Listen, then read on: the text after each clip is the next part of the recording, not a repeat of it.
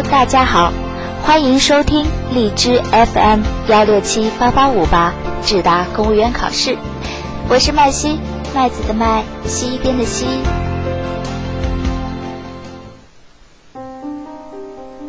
面对日益加速的未富先老的基本国情，人口老龄化、高龄化、空巢化将进一步加速。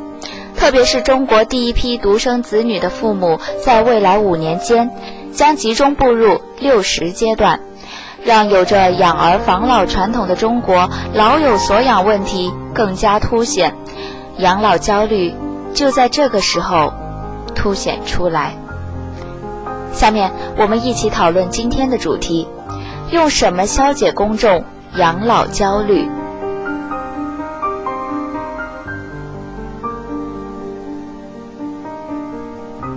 二十二省份养老金吃紧，部分地区养老金收支恶化。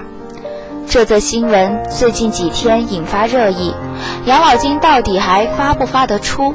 看看是不是我所在省，万一是就麻烦了。这些担忧一时四起，每隔一阵子就会有类似说法出现。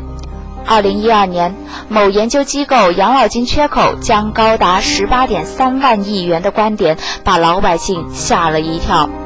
还有养老空账两万亿元的专家论断，吸引众人目光，至今仍被反复引用。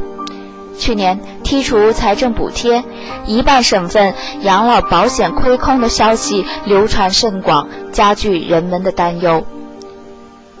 针对这类说法，几乎每个季度的人社部新闻发布会都要强调，当期养老金发放没问题。最近，人社部新闻发言人又进行了回应，但是。人社部的澄清也好，财政审计部门出具的收大于支的报告也好，每月足额按时领到手中的退休金也好，似乎都无法打消一些疑虑。有人指责个别专家把未雨绸缪变成吓唬人，有人说是网络断章取义惹的祸。这些因素或许都不同程度存在，但之所以养老风险话题频掀波澜，一定程度上是养老保险制度本身专业而复杂的特性与普通人养老焦虑相互交织的结果。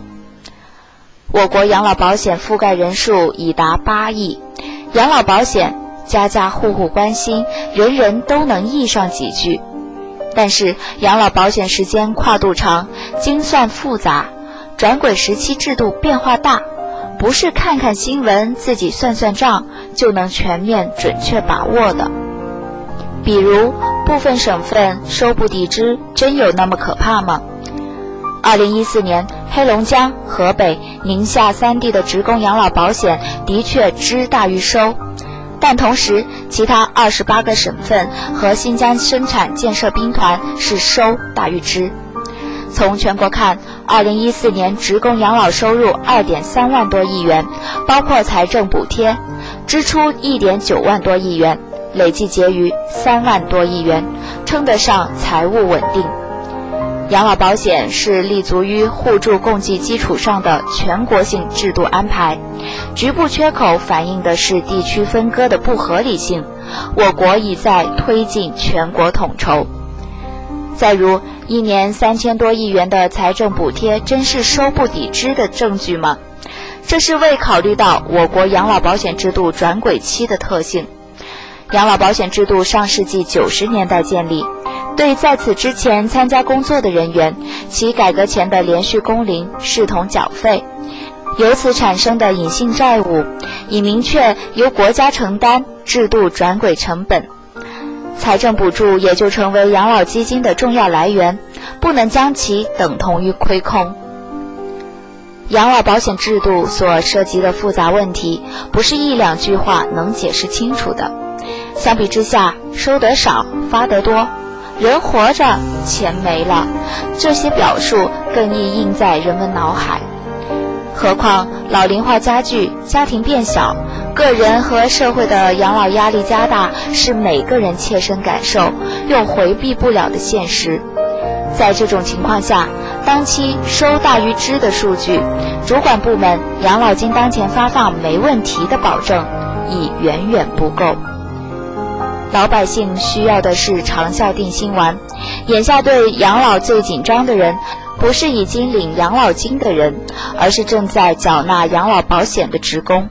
承诺当期发放没问题，无法宽慰缴费的职工。中长期会不会有缺口？二十年、三十年后怎么样？未来可能有哪些风险？延迟退休等政策又会产生多大影响？化解参保者的焦虑，需要正视这些疑问，通过完善制度、健全政策、明确兜底，树立人们对制度的长远信心。老百姓需要的是深度参与。目前，职工养老个人缴费占工资百分之八，企业还要再缴百分之二十。每月工资条上扣掉数百乃至上千元养老保险费，时时提醒参保者关注自己的权益。他们想知道缴费去了哪里，退休后能领多少钱，也关心养老保险基金的详细运行、未来变动趋势。相比这些需求，每年或每季度公布一次总数据太不解渴，认为部分问题太专业而不去解释的做法。更容易引起百姓猜疑。建立养老保险制度是为了化解人们年老后的焦虑，不应反过来变成焦虑的源头。好事办出好效果，有必要正视焦虑。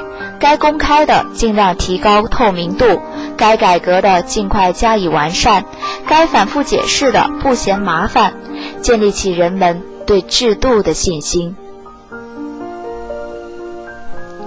文章来源：人民网、人民日报，作者：白天亮。